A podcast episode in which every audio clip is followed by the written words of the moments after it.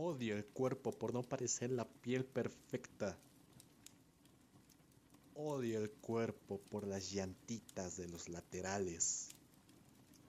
Odio el cuerpo por mis ojos re pequeños. Odio el cuerpo por la nariz re ancha. Odio el cuerpo por los dientes torcidos. Odio el cuerpo por no querer crecer. Odio el cuerpo por no tener el cuerpo de una diosa o dios griego. Odio el cuerpo por el bulto de masa que tengo. Odio el cuerpo que desprende un olor particular. Y yo me pregunto,